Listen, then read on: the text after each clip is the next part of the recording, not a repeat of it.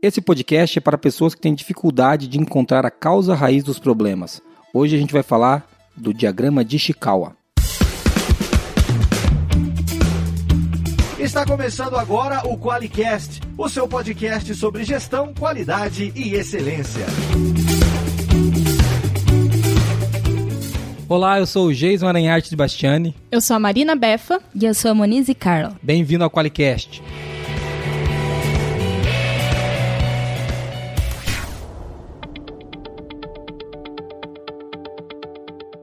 Olá meninas, tudo bem? Olá. Tudo, tudo, tudo. E Marquinhos também, porque a gente tem duas mulheres no estúdio, o Marcos, né, da, da edição, ele só manda um olá meninas e ele dá tchau pra mim.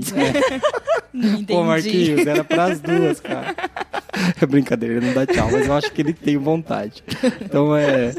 Bem-vindo ao Qualicast, você que está nos ouvindo também, mais um Qualicast. Do que, que nós vamos falar hoje, meninas? Nós vamos falar por que muitas vezes não conseguimos encontrar a causa raiz do problema. Pesado. É tipo assim, a gente tenta resolver um problema fazendo a coisa que não era para ser feita para resolver aquele problema, né? Tratando outra causa. Já É. aconteceu isso aí com vocês? Tipo enxugar gelo, né? A gente Ah, tá. fica secando e o gelo derretendo e a gente continua secando. Tipo a história da minha vida. Entendi. A história da minha vida na ForLogic, que dá pra resumir nesse quadro, uma pessoa enxugando gelo. Então tá bom. Hoje nós vamos falar do diagrama de Chikawa. Ah, acho que a gente vai poder, se você trata problemas aí na empresa, o- onde você trabalha, o diagrama de Chikawa é uma ferramenta que pode contribuir para que esses problemas sejam tratados de uma maneira sistêmica e definitiva. É óbvio que problema tende a voltar, né, cara? Se você não tratou ele da maneira correta mesmo, ele volta, ele reaparece. E quando a gente está falando do Ishikawa, a gente está procurando isso, uma ferramenta que trate o problema de um jeito em que ele não volte mais. É isso, Marina Beff? Isso mesmo. Ah, então tá bom. Então eu não tô tão perdido aqui nessa pauta que vocês montaram pra mim. Só pra vocês saberem, eu chego de viagem e tenho assim, ó, hoje nós vamos gravar um Qualicast e a pauta é essa. Eu falo, meu Deus. É isso aí, né? Então, ainda bem que eu sou um cara muito estudioso, eu tinha estudado isso já antes e tive que estudar de novo, graças a essas duas queridas pessoas que estão aqui. Vamos então pro, pros comentários? Vamos para as mensagens dos ouvintes. A primeira mensagem, quem vai ler pra gente? O primeiro comentário é do Marcos von Borstel. Ele disse: Primeiramente, parabéns pelo Qualicast. Comecei a ouvi-los hoje. Iniciei logo pelo último, número 21, do Deming. Gostei do formato, bacana. A minha sugestão seria que no final pudessem fazer um resumo, ou seja, falar os 14 princípios e até indicar um documento de vocês mesmo para que seja baixado, lido e revisto e assim aplicado no dia a dia, por exemplo. Tenho notado que cada vez mais desejamos ouvir o assunto, o tema, e ter um meio de aplicá-lo. Parabéns pela dinâmica. Sugestão, ok. Parabéns, equipe. Vou continuar a ouvi-los. Muito bom, ó. O cara, o ca- o cara veio aqui e deu uma dura na gente que a gente não fez o resumo. Vocês sacaram isso ou não? Então, a gente, quando leu, a gente falou, nossa, como a gente é burro, como A gente não que a fez- gente não fez E detalhe, resumo? né? Ele leu o. É sempre assim, né? Ele, ele ouviu o 21, até o 20 tinha resumo em todo. Premiado. Sensacional, né, cara? Sensacional. Eu conheço pessoalmente essa figura, infelizmente, mentira, o cara é meu amigo. E ele mandou essa, essa mensagem aqui. Quando eu ouvi, eu falei, putz, a gente não fez o resumo mesmo, né? Geralmente faz um resumo. Eu espero que a gente faça nesse, né? Chega É. nesse e não faz de novo. Esse a gente Desculpa. colocou, né? Então tá bom. Mas legal. Outro comentário? A gente tem um comentário do Denis Leão que veio do- dos grupos do blog da qualidade, né? Do WhatsApp. Ele falou assim: o podcast sobre os 14 princípios de Deming foi muito bom. Serviu sobretudo para entendermos o quão visionário foi esse homem. Um gênio da qualidade. A exemplo do que foi Einstein na física, Newton na matemática. Realmente um gigante em cujos ombros todos nós profissionais da qualidade temos que nos apoiar para fazer empresas maiores e melhores. Parabéns, galera. Espero que não seja pra chorar esses ombros. É, né? é, é. Ultimamente a gente vai no ombro do Demi pra chorar. Ô, Denis, você faz um comentário tão legal e a Marina vem e estraga tudo, cara. Essa hora o cara já desligou o podcast. Vocês perceberam que a gente já mandou duas pessoas embora do podcast? E por isso que a gente não ganha dinheiro nessa firma, que a gente fica fazendo coisa e a gente estraga os nossos ouvintes. E tem mais um da Yara Chagas aqui, eu acho que a gente pode citar também, que ela comentou, falando assim, esse foi o último que eu ouvi, agora há pouco, já o admirava. A gente tá falando do Demi, né? E agora muito mais, Acho né? que não é a gente. É, da gente não. Ela falou já o admirável e agora muito mais. Legal. Que bom que a gente conseguiu é, é, falar do Deming para pessoas que gostavam dele e aumentar a admiração nele, porque ele é um cara que realmente, acho que nós três aqui, aqui no Forlogic em geral, a gente gosta muito do Deming. Sim. É um cara que é inspirador de verdade. Legal? Comentários foram esses, né? Agora a gente pode ir pro tema, então, entrar em diagrama de Chical para aqueles caras que já pularam, né, esses comentários. Tem gente que vocês sabem disso, né? Que tem gente que pula os nossos comentários. Como assim, gente? Eles, não fazem eles, não falam isso? assim, eles ficam falando besteira. Eles ficam dando mais 10 segundos no podcast ali no player, sabe? Pra pular. Mas nós não vamos parar de comentar, então você continue pulando. É, o, que, o que acontece é o seguinte: se você quiser mandar um áudio com comentários, pode mandar pra onde, Moniz?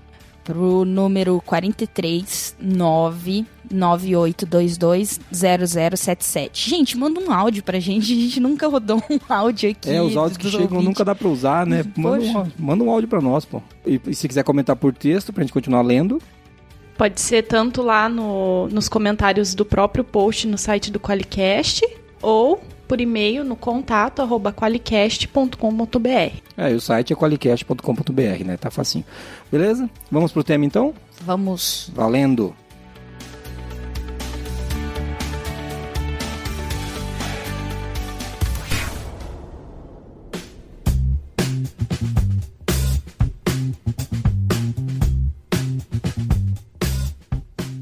Entrando no tema então, para falarmos do diagrama de Chikawa, é, meninas, vocês fizeram um trabalho, né, para levantar algumas informações. Como é que foi isso? Cita para nós aí.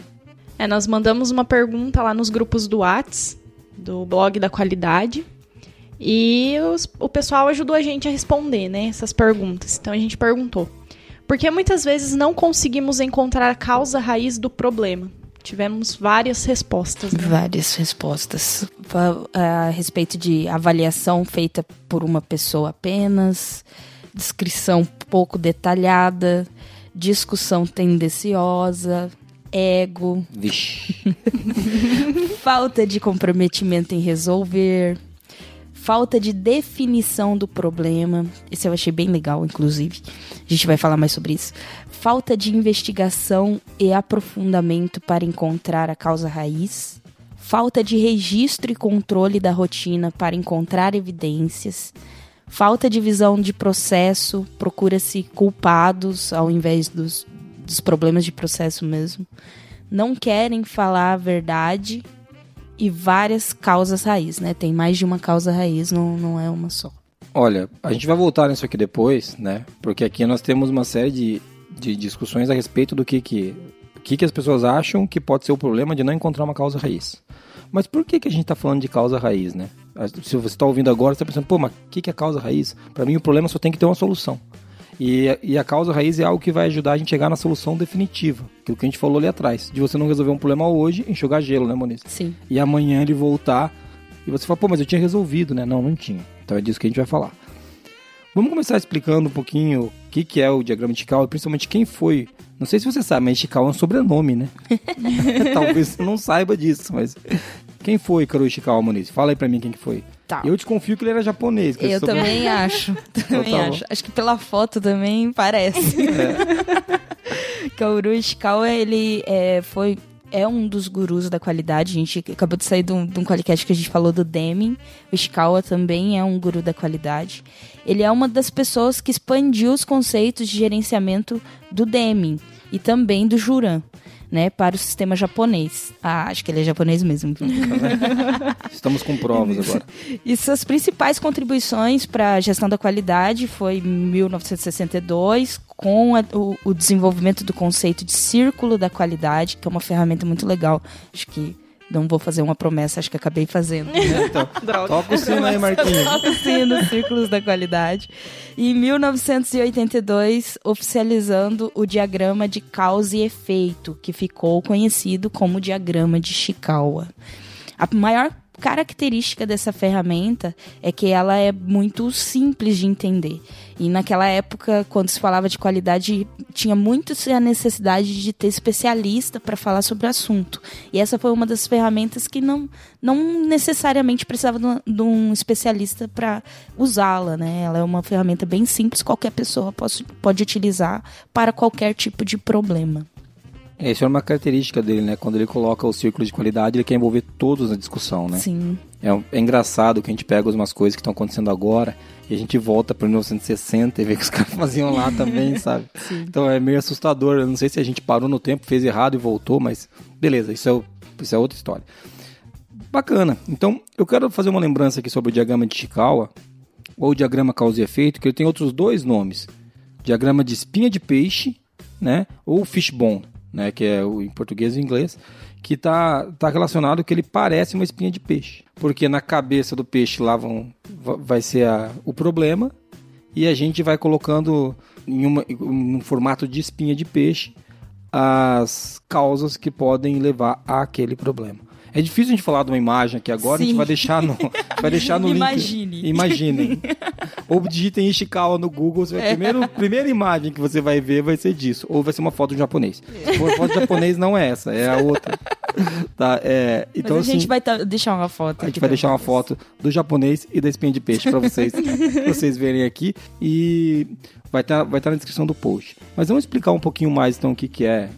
O que, que é o diagrama de Ishikawa e do que, que ele é composto?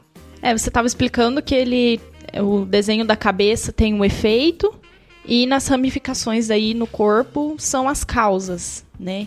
Então, o primeiro que a gente tem que explicar aqui que é, é que, que é um efeito, né? O, o problema que a gente tem que colocar lá na cabeça do peixe. Esse efeito é aquilo que é produzido pelas causas que a gente está procurando realmente.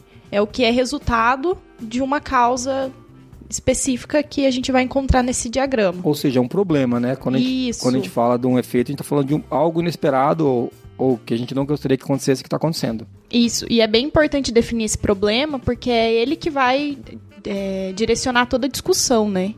Porque se você estiver procurando, se você definir o problema errado, você pode encontrar as causas erradas também, né? Com Exatamente. certeza.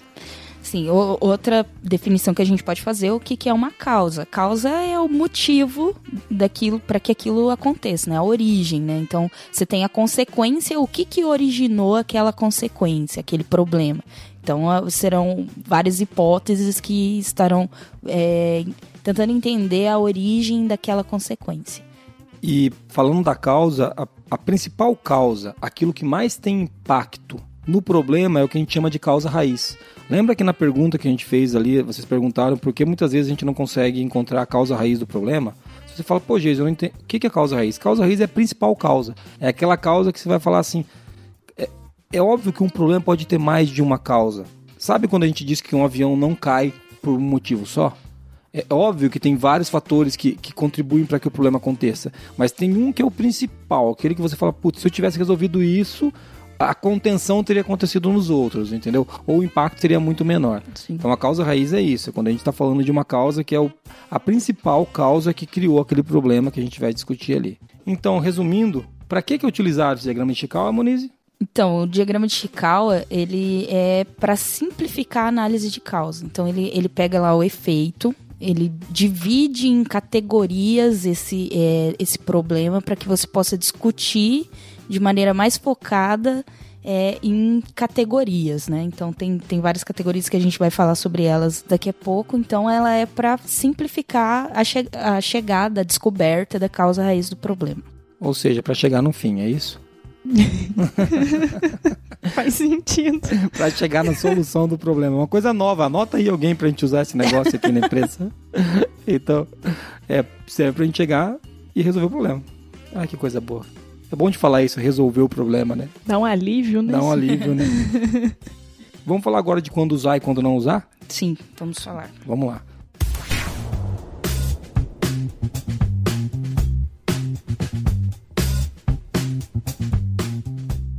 É, a gente pode usar o diagrama de Chikawa quando a gente tem um problema complicado e a gente quer encontrar a causa raiz. Então a gente pode usar para analisar, né? Quando também tem muitas causas pra um, possíveis para um problema.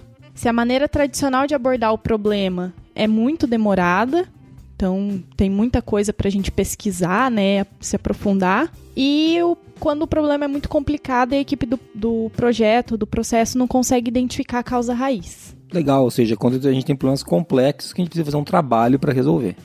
Sim, é uma investigação, Uma né, investigação. a respeito daquilo. E quando que não usa, Muniz, isso daí?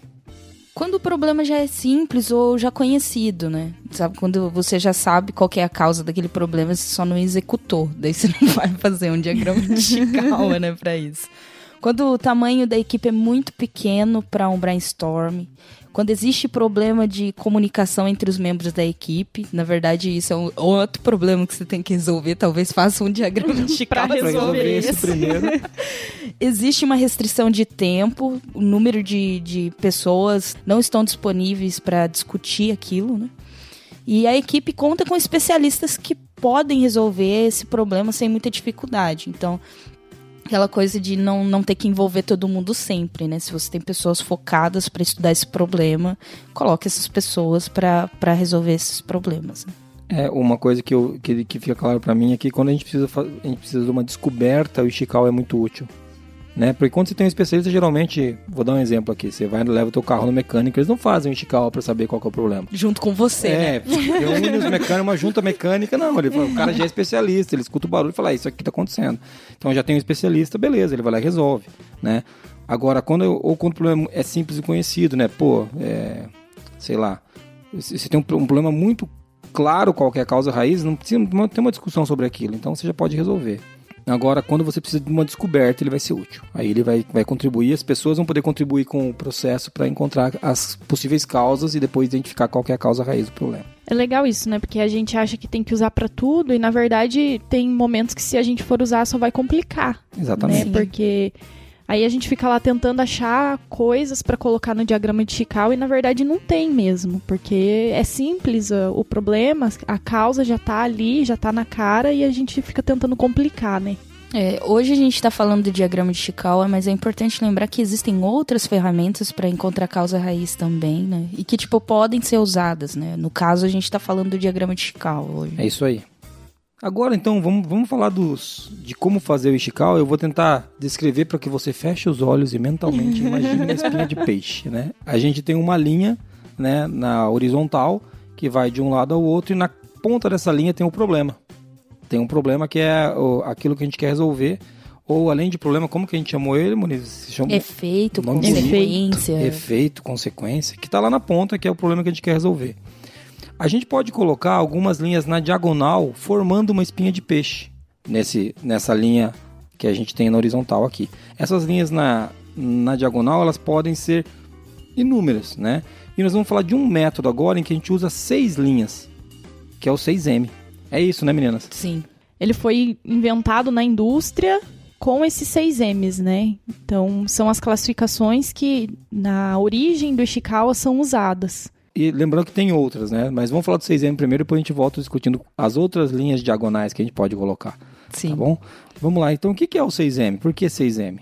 Não é- do que, que é isso aí? É, são seis M's porque na linguagem industrial é máquina, material ou matéria-prima, mão de obra, meio ambiente, método e medidas. Hum, vamos explicar o que que é cada um disso daí, então? Vamos. Vou começar aqui com a máquina, né? Como eu disse, são categorias essas que você vai é, direcionar as discussões, né? Ou seja, vai ter uma diagonal que vai Isso. escrito máquina lá em cima da diagonal. Exatamente. E aí você vai direcionar a discussão para máquina. Que problemas, que causas a gente teria para dar esse efeito que estão relacionados à máquina? E o que, que é isso? São causas relacionadas a equipamentos, é, máquinas mesmo, coisas é, físicas, né, hardwares que, que você usa para que tem a ver com aquele problema, com aquele processo que que tá tendo aquele problema. Né? Legal, então quer dizer que a gente tem nessa diagonal escrito máquina e nós vamos anotando no meio da diagonal as coisas que podem ser os problemas. Por exemplo, a versão da máquina é muito antiga, Isso. a, a gente não. é, sei lá, a máquina tem, tá frouxa e tá. Tá com defeito. Tá é com um defeito. funcionamento incorreto, uma Entendi. falha mecânica. Legal, daí nessa diagonal de máquina a gente coloca todos os problemas, que, uh, todas as- as causas que podem ter gerado aquele problema que tá na cabeça do peixe, é isso? Isso. Exatamente. Bem legal. Qual que é o outro M, Marina? Já o fomos- segundo que a gente tem aí são os materiais, ou a matéria-prima, né? Que a gente coloca as causas quando o problema é, é relacionado com a matéria-prima mesmo que foi utilizada ali no processo. Quando ela não está em conformidade com as exi- exigências para realização do trabalho, ou seja, está fora das especificações necessárias para ser usada. Então pode ser por exemplo, um produto em tamanho incorreto, uma matéria-prima vencida, fora da temperatura que deveria é, ser usada. Entendi. É quando você usou um matéria-prima porcaria para fazer o produto, daí o resultado fica uma zica e daí você fica procurando aqui, mas a causa poderia estar aqui, né? Exato. Eu usei um, uma, uma matéria-prima de baixa qualidade, o meu Isso. produto não ficou como deveria ter ficado, e não adianta pôr a culpa na máquina nesse caso. Essa máquina não trabalha com matéria-prima ruim. É muito exigente. Entendi. Então, nesse caso, é, nessa diagonal aqui, que é da matéria-prima, são esses o- o- as causas que poderiam impactar no defeito lá da frente. Sim. Que inclusive pode ser informações também. né? Sim. Outra categoria que a gente tem é mão de obra, né? Que a gente pode falar também como pessoal, né? Aí, aí depende de como é melhor para você.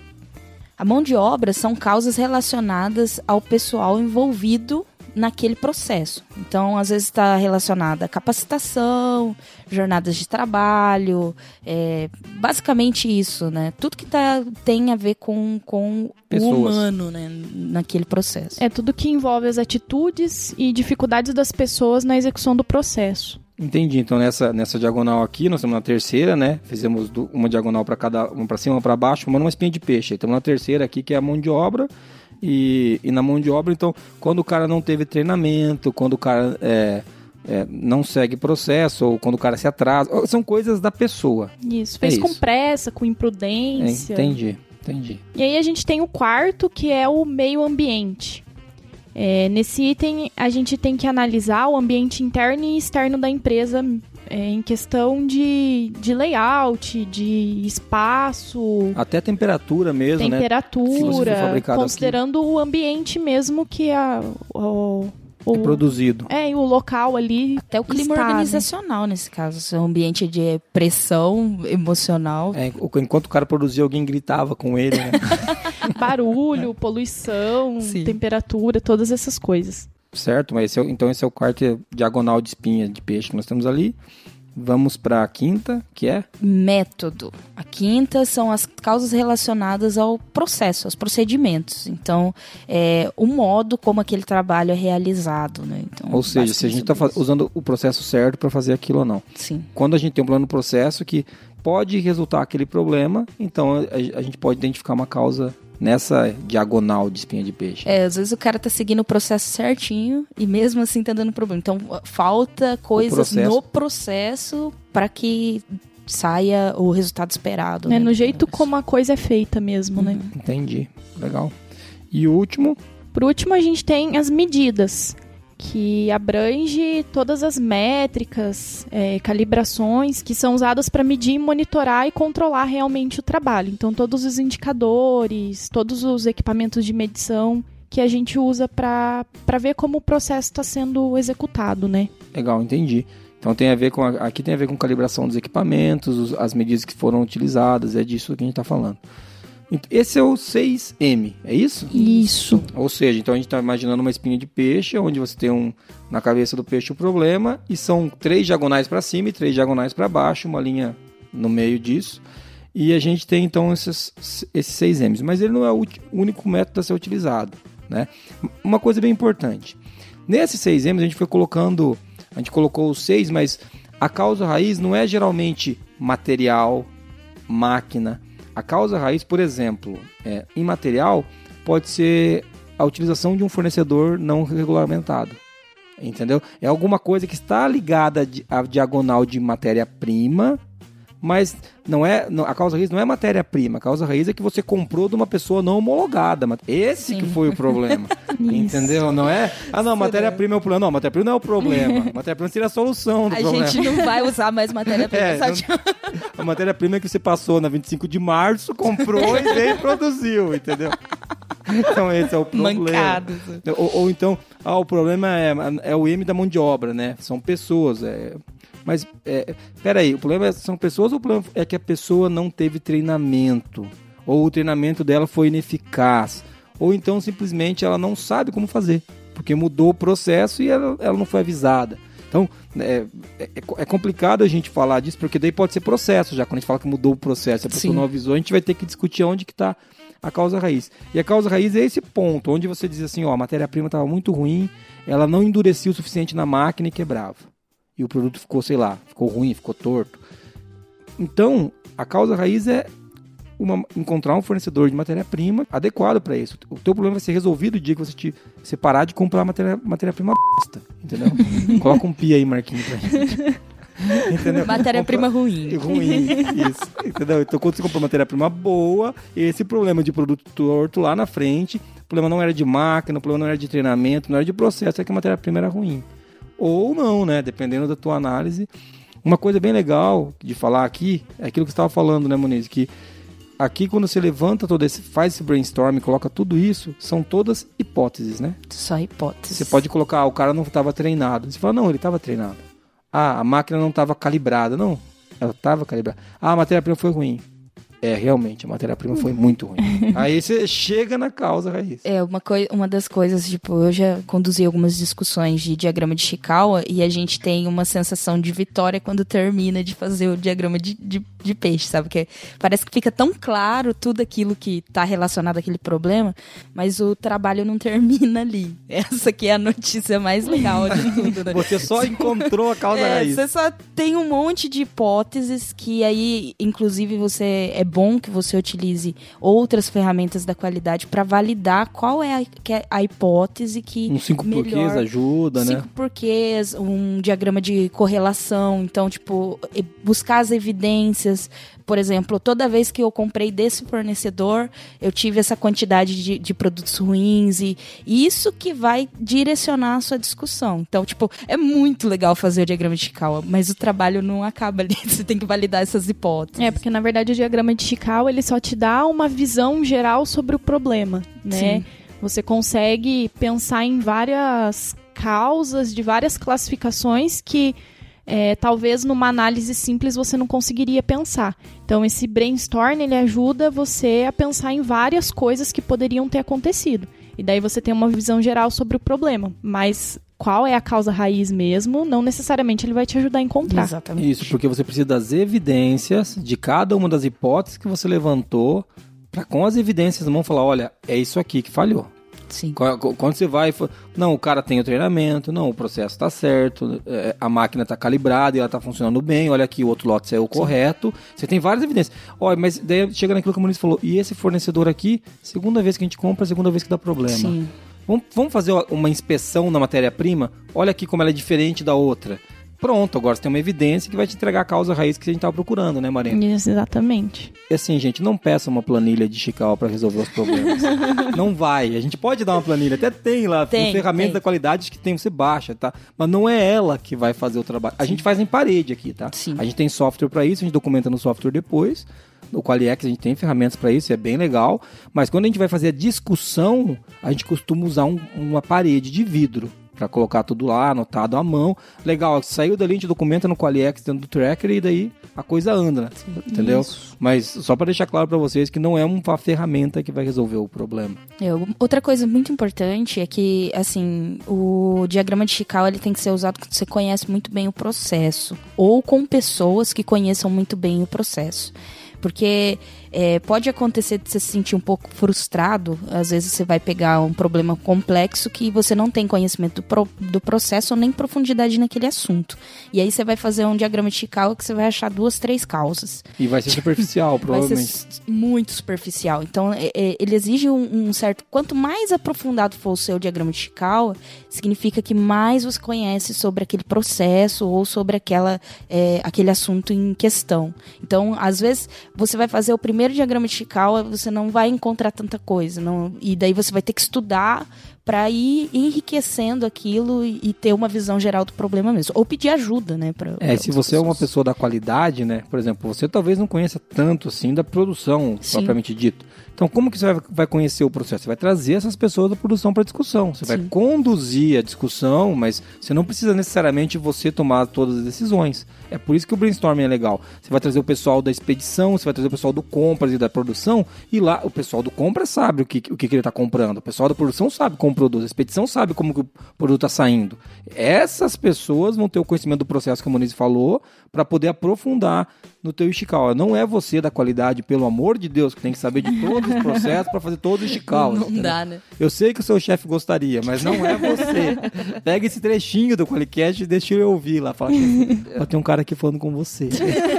Entendeu? Manda pra Coloca ele. pra ele ouvir, porque você pode conduzir. Eu acho que até é muito legal que você conduza, porque as pessoas não têm essa prática. Sim. Mas ah, o conhecimento do processo é o dono do processo que tem. É, as respostas são quem executa, né? Exatamente. Exatamente. E quando a gente fala dono do processo, às vezes, às vezes você acha que é o gerente. Eu recomendo talvez que não seja, tá? Sim. É, traga o cara que executa, o cara que fica lá na máquina. Entendeu? É, o Ele- cara que sabe o que, que tá fazendo, o que, que tá acontecendo lá realmente, né? Exato. Porque às vezes o gerente quer dar um aqui assim, não, aqui tá tudo certo, esse problema não existe. E uma coisa que os gerentes fazem, né, é gerenciar. Trabalhar eles não fazem. Então, pronto, perdemos três gerentes que desligaram o qualidade. Oh, meu né? Deus, não acaba. Mas é, é... Bom, eu não vou falar de gerentes mais, porque eles vão brigar comigo. Por favor. Mas tragam os caras da produção, viu? Deixa o gerente lá gerenciando coisas, tá bom? Legal.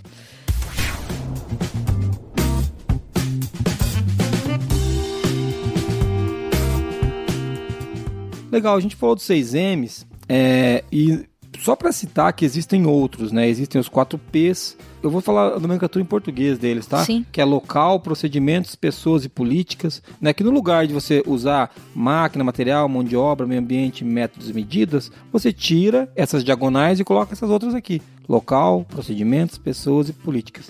Às vezes, qual que é melhor? Depende de qual problema que você vai tratar. Né? Isso daí, ah, posso usar essa? Pode, pode usar o que você quiser. Tem o, o, o 4S também, que é ambiente, fornecedores, sistemas e habilidades, né? E eu acho que o mais legal até é quando você consegue, no lugar de usar um desses métodos conhecidos, né? Você utiliza as etapas do seu processo. Né? O, que, do que, o que, é isso, meninas? O que é utilizar as etapas do seu processo? Então é você colocar etapas que têm relação com o seu próprio processo. Por exemplo, pega um processo ponta a ponta da empresa e vai identificando cada um dos macroprocessos ali dentro. Por exemplo, recebimento do pedido, separação dos itens, transporte, entrega. Em qual etapa realmente o, o problema pode ter acontecido, né? Ou seja, nessa hora você pega essas etapas e cada, cada uma dessas pode ser uma das, daquelas diagonais da espinha do peixe. No lugar de você usar é, máquina, material, você pode colocar expedição, produção. É mais ou menos isso, Marina? Isso. Em- Embalagem, e daí você procura dentro desses, dessas etapas do processo onde está o, o problema, né? Ah, desculpa, a causa para o problema, né? É, isso dá para fazer em qualquer tipo de processo dentro da empresa, até do planejamento estratégico. Você pode pegar lá a análise do contexto, Isso. a elaboração do plano, é, A tipo, a, condução do elaboração, a trabalho. condução do trabalho. Então, pode ser etapas que você pode analisar de forma categorizada para direcionar a discussão. Ou seja, você não tem mais agora um método padrão, você criou o seu método para discutir aquele problema, né? Com, as, com, com, a- com as suas diagonais na espinha do peixe ali.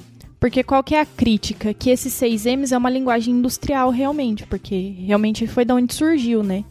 Mas você fazendo assim, você consegue customizar esse diagrama de Chikawa pro seu problema, pro seu processo e consegue até melhorar a análise que você faz, né? Eu acredito muito nisso, porque existem coisas. ah, Hoje a gente trabalha com tecnologia, dá para fazer um desse aqui pra gente discutir servidores, por exemplo. Sim. Exatamente. Né? E daí quando você vai discutir isso, são. Cara, são coisas. Você vai colocar latência em um, você vai colocar. Você vai colocar pontos importantes que você Uhum. quer discutir, entendeu? Que, que não necessariamente vai, o 6M vai contribuir. Né? Sim. Mas é legal a gente começar com 6Ms pra entender realmente como que faz um diagrama de Chikawa, né? A teoria, né? É- Exatamente. É compreender. Legal, então agora a gente sabe que a gente tem diferentes métodos, ou, ou vamos, vamos falar da linguagem que a gente está usando aqui, diferentes diagonais para a gente colocar na espinha de peixe aqui. Você pode criar a sua, inclusive. Né? Mas depois que a gente colocou lá na ponta o problema, já definimos as nossas diagonais, encontramos dentro de mão de obra quais podem ser os problemas, dentro de dentro de, de máquinas quais podem ser os problemas. O que, que acontece agora? A gente já definiu as causas, as subcausas, e aí? Como é que a gente trata isso? Então, agora a gente tem que procurar as evidências que justifiquem essas causas. E aí a gente tem outras ferramentas que podem nos ajudar. Como eu já comentei aqui, o diagrama de correlação pode ajudar bastante nisso para você entender Qual que é a relação de- dessa causa com a consequência que está na cabeça do peixe? Ou também, é, uma outra forma de analisar essas causas é definir as prioridades delas, né? Então a gente pode usar outras ferramentas como o Gu- o GUT, o Pareto, até mesmo um consenso para ver qual que tem mais a ver com o problema e qual a gente tem que tratar primeiro. Isso, Né? encontrado uma causa raiz, né? A primeira coisa que a gente tem que fazer é um 5W2H para para conseguir um plano de ação com 5W2H para conseguir chegar ao resultado que a gente quer. Porque depois que você definiu, beleza, este- esta é a causa do meu problema, não é para ir embora, né? Agora que o trabalho começa, né? Então, assim, um 5W2H, que é uma ferramenta também da qualidade, ajuda bastante. E se você tiver indicadores para monitorar se aquilo melhorou ou não depois disso, melhor ainda. Daí, na verdade, esse é o ideal. É o ideal, né? Então, é, veja que é bem aquilo que você falou antes, né, Moniz? Agora que começa o trabalho, né? Depois que terminou o esticar, você fala, acabou. Fala, não, agora que começa, entendeu? Acho que ficou claro, na medida do possível, né? Sem um quadro, sem um desenho, que é o diagrama de Chical, para quem está nos ouvindo. E a gente podia caminhar agora para o encerramento, né, meninas? E que tal a gente fazer aquele resumo que alguém- o nosso ouvinte cobrou? Acho que é uma boa ideia. Uma boa ideia. E vamos colocar um exemplo lá junto pra Legal, gente para fazer um ficar mais claro, né? Isso aí. Vamos lá, vamos, vamos, vamos pro fechamento então.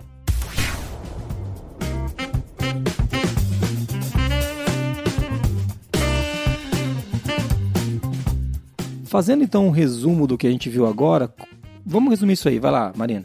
Vamos, a gente começou falando o que, que é um diagrama de Chikawa, quem foi em Chikawa, né? É, a gente falou para que, que esse diagrama é usado, quando usar e quando não usar. A gente falou dos seis M's e a gente falou quais são os passos para construir um diagrama de Chikawa, certo? É isso aí, isso que a gente Isso aí. fez, né? Aí lembrando que o quando usar e quando não usar é você que define. O 6M você pode optar por utilizar outros métodos ou construir o seu próprio método, né? E agora, então, acho que a gente poderia dar um exemplo disso, né? Como que a gente faz isso na prática. É isso, Marina? Isso. Sim. Vamos para um problema, então? Ah, Acho que pro- tudo começa por um problema no diagrama de Chicago. Se quiser, eu posso lá buscar minha lista. Não, vamos usar o problema que nós temos aqui, chefe. então tá bom. Não é pra resolver- resolver os meus, né? É pra ajudar a pessoa que tá ouvindo, né? Vai Então tá resolver os problemas da Forlogic aqui, do Jason, ao vivaço, assim, no, no, no Qualicast. Um Qualicast de 6 horas. Vamos lá, a gente tem uma padaria que produziu um biscoito que normalmente é sem nozes e agora está sendo entregue com uma noz dentro do biscoito, do cookie. O problema foi devido a um processo de limpeza mal sucedido, falta de controles e uma série de erros humanos. Aqui a gente já tem umas pistas das causas, né?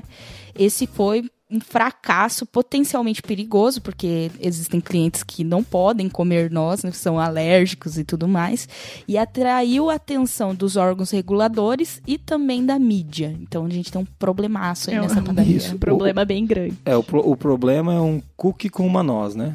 Isso. Eu posso fazer, se quiser, uma piada que nós no cookie dos outros é refresco. Meu Pode? Deus do céu. Não, A que ponto chegamos? nós no cookie dos outros. é- Cara, não tem nada demais. A piada é uma piada inocente. Tá. Vocês acharam que ia chegar ao final do programa ser uma piada ruim, né, cara? Não, jamais. Ai. Então, assim, uma. Mas é, o problema é esse: tem um, um cookie que tem uma noz que não poderia ter noz. Exato. Ele- a promessa dele é sem nós. E chega com noz. Chega com Ou, noz. Se você quiser falar na linguagem da qualidade, os requisitos são um cookie sem noz. E lá tá chegando um cookie com noz. Então, o problema a gente já definiu, né? Sim. É, é, você pode colocar no problema uma falha na qualidade de entrega do biscoito, você pode colocar é, um biscoito, biscoito potencialmente perigoso para pessoas alérgicas, você pode colocar biscoito com nós ou biscoito fora das especificações. Esse é o problema. Esse é esse que está acontecendo hoje. Mas é bem importante que todos que estão dentro da reunião entendam muito bem qual é o problema. É isso aí. Formalize esse problema. Exato, você pode colocar mundo. resumido lá na cabeça do peixe, lá na- no Ishikawa, o problema, mas discutam o problema para que todos entendam como a Monize fez no começo. Ela veio dando. A... Porque se você não compreende, fala, pô, mas o que, que tem de mais de uma noz? Cara, tem gente que é alérgica. A, a- minha esposa, por exemplo, é alérgica a castanha do Pará. Ela não pode comer. E eu já peguei o negócio que tava, não tinha descrição. Ela teve, a gente teve que correr para tomar um antialérgico porque tinha castanha do Pará. Entendeu? Eu perguntei pra moça que não, e, dela- e depois eu abri o negócio e eu encontrei uma lá no meio, um pedaço. Então, isso é perigoso. Então, por isso que todo mundo tem que estar ciente que é um problema de verdade, não é uma, uma viagem, né? Isso. E aqui, a gente vai usar aqui exemplo. Nós vamos usar um exemplo, em, nem o 6M, nem o 4S, nós vamos usar um exemplo que foi construído para tratar desse assunto, baseado no processo. Tá Sim. ok? Primeiro item da, da espinha de peixe, nós vamos colocar pessoas, né?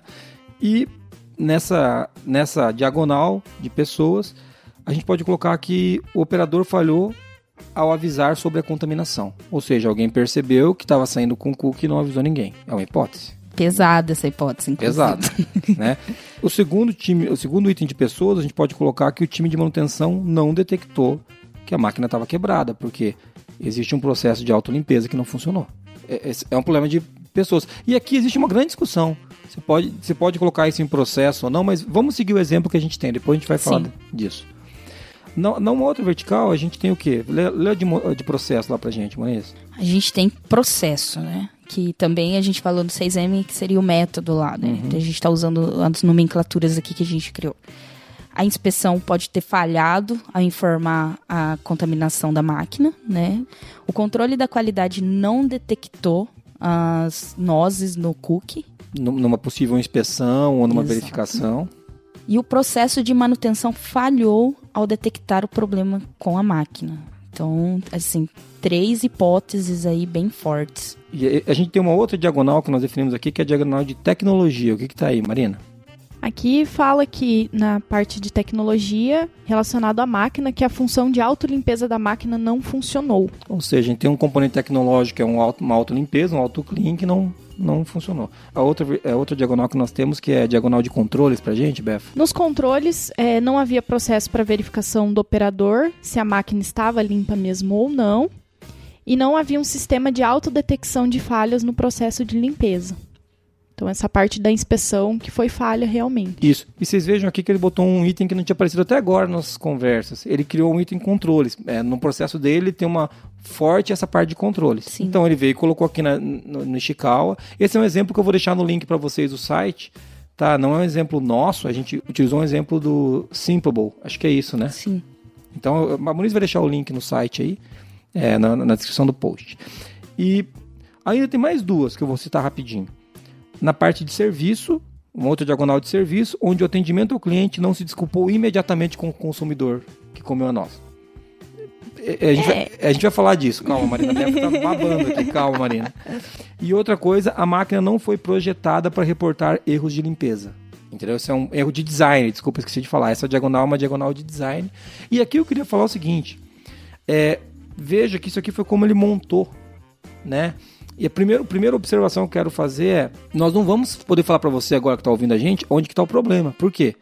A gente não A conhece o gente processo. não conhece o processo E e, a gente- nem de- conhece de padaria. E a gente, e, De principalmente, a gente não consegue de cu que a gente conhece que a gente é gordo. Mas- agora, mas a gente não conhece do processo e a gente não consegue levantar as evidências. Né? Porque esse caso aqui, a máquina não foi projetada para reportar erros de limpeza. Pode ser que tenha sido, e só não está configurada. É. E daí isso aí é um erro do quê? Ou de tecnologia ou de processo. Então, as evidências não vamos conseguir discutir aqui, mas eu queria discutir o método que ele usou. É, ele usou aqui, por exemplo, controles. Ele falou que não havia processo para verificação do operador. Isso poderia estar dentro de processos. Sim. Sim. E outro item de controle é sem sistema de autodetecção. Poderia estar dentro de tecnologia. Então, é, mas, ah, Jesus, mas então tá errado? Não. É o método que ele montou. Não tem... O que a gente tem que fazer é buscar a evidência de cada subcausa dessa. Entendeu? E pode ser que, por exemplo, é, um item como a função de auto limpeza da máquina não funcionou, está dentro da diagonal de tecnologia, a gente quebra em duas. É, primeiro, ela não. Não é que ela não funcionou, é que ela. Letra A, ela não foi configurada corretamente. Letra B, a pessoa que recebe os e-mails estava com um problema na caixa de e-mail e não recebeu os e-mails.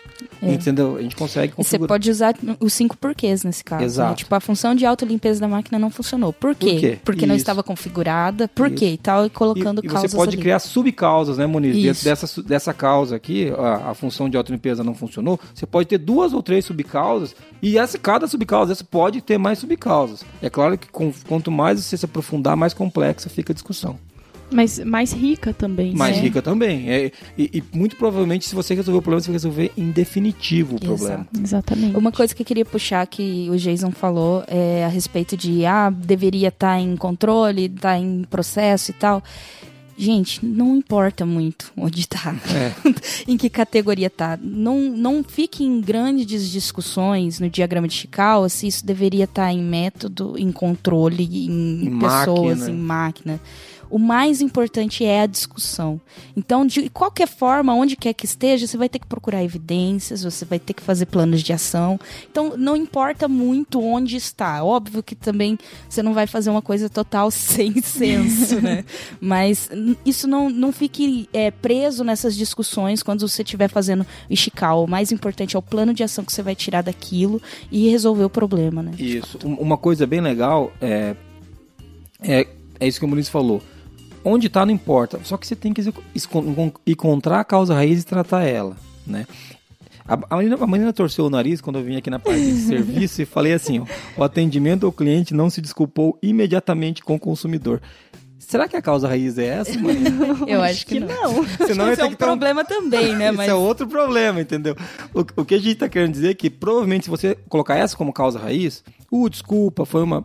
Amanhã vai entrar outra nós, o cara vai ter que se desculpar de novo. Exatamente. É um, pra uma, quase uma ação imediata isso aqui, né? Isso. Não é nenhuma causa desse problema. E pode, isso aqui pode até gerar um outro chical, por que, que a gente não pede desculpa pro cliente? Sim, que isso é exatamente. outra coisa, outra discussão. Porque talvez o problema seja até de empatia, né? Isso, que mas- às vezes as pessoas não estão se colocando no lugar do cliente para entender a gravidade desse problema. Isso. Mas então, agora ficou mais claro que nós temos o problema lá, que é o cookie que está saindo com nós. Nós temos seis, aqui, foram seis é, diagonais que nós definimos: pessoas, processos, tecnologias, controles, serviço e design, né? E dentro de cada uma delas a gente tem esses itens que a gente falou. Nós não podemos saber aqui qual que é o problema de verdade, mas vamos criar uma suposição. Vamos supor que foi na vertical de tecnologia. E a gente definiu lá, fizemos os estudos e encontramos que a função de autolimpeza da máquina não funcionou porque tinha um sensor quebrado. Sim. Você fala assim, poxa, Jesus, então a gente encontrou a causa raiz desse problema. Encontramos, né? O sensor estava quebrado, ele foi trocado. Show de bola. Toma cuidado para quando você tra- trata a causa raiz de um problema, não quer dizer que você não tenha outras boas causas ali para gerar aprendizado. Por exemplo, a manutenção não, não detectou que estava quebrado. Talvez a gente tenha que ter, fazer um reparo lá no processo de, de- de manutenção. Né? Que eh, o pessoal, eh, o time de manutenção tem que verificar essa peça daqui para frente. Então, não quer dizer que só ali que vai estar o problema. Talvez você tenha. eh, A causa raiz é o maior problema de todos. Mas não quer dizer que você não tenha outras pequenas causas que também contribuam para o problema. É, por exemplo, até poderia ter saído aqui na, na diagonal de pessoas que o pessoal não tinha treinamento para mexer naquela máquina específica ou naquela função. Então é uma causa que colabora para essa outra causa acontecer, Isso. que não é necessariamente a causa raiz. Mas que contribui Mas que para que os problemas contribui. aconteçam. Uma né? reação em cadeia, É. né? todas juntas. Mas, mas lembrando que a causa raiz é, bom, eu não quero mais emitir biscoito agora com, com, com nós, inventando, né, que foi esse o problema, a gente trocou o sensor da máquina, agora a gente testou a autolimpeza e ela está funcionando. Nós resolvemos. Mas seria muito bom você ainda olhar para o teu Ishikawa e ver se você não tem reparos para fazer. Sim. Como esse exemplo que a Marina deu, o exemplo que eu, que eu inventei aqui de, de que a, agora a gente vai ter que treinar o time da manutenção para conseguir descobrir Sim. quando o sensor está quebrado. E aí que entra até as ações preventivas, por exemplo, né? Sim. Porque a ação corretiva de arrumar a máquina, arrumar aquela função autolimpeza da máquina, ela foi feita e esse problema nunca mais vai acontecer por causa disso. Mas aí a preventiva, para que esse problema nunca mais aconteça, Isso. daí É. já Gestão são as outras riscos, né? causas, né? Gestão de riscos, né, gente? É isso aí.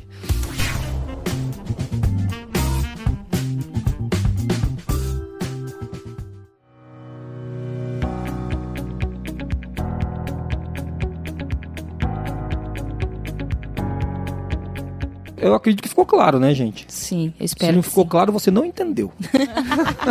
Manda uma a gente mensagem não pra soube gente. explicar. É, a gente tentou.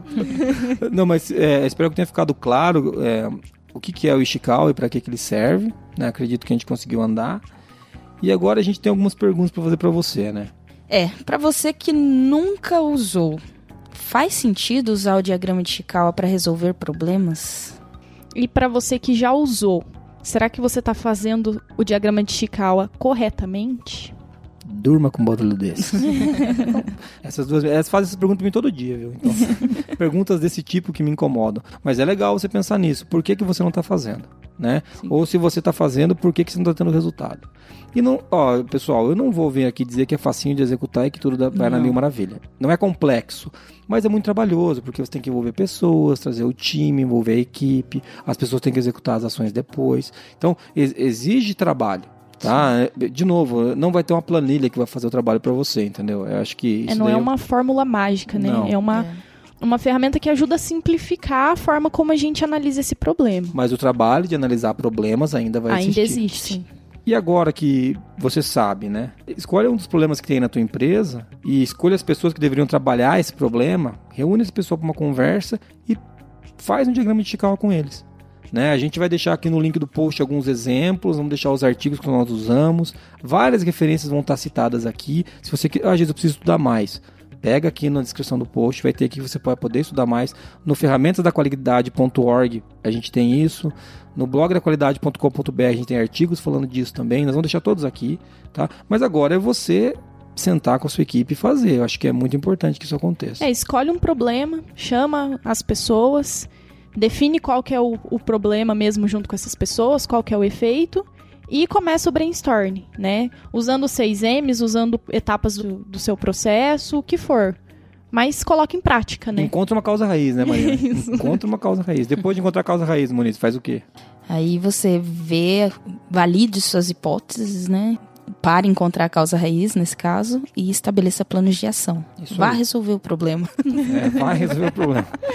Foi muito legal ter você com a gente até aqui no Qualicast. Eu espero que você que está ouvindo tenha gostado desse, desse podcast falando de diagrama de Chicago. Eu gostei muito de fazer, eu adoro trabalhar com isso, aqui com, com, esse- com as meninas e com o Marquinhos. Então, assim, foi muito legal ter você com a gente. Se você tiver qualquer dúvida, sugestão, crítica, você pode escrever pra gente através do contato arroba qualicast.com.br ou pode mandar uma mensagem de áudio pra gente através do número 43 99822 0077. E ele pode acessar o site, Marina. qualicast.com.br. Muito obrigado por ter ouvido a gente até agora. Um abraço e a gente se vê.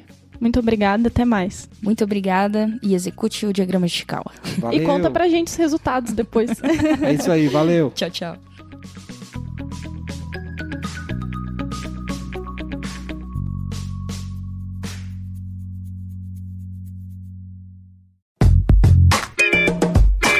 Ouviu o Qualicast, uma iniciativa do grupo ForLogic, patrocinado pelo Qualiex, o software para quem quer implantar um sistema inteligente de gestão da qualidade. Para mais informações, acesse qualiex.com.br.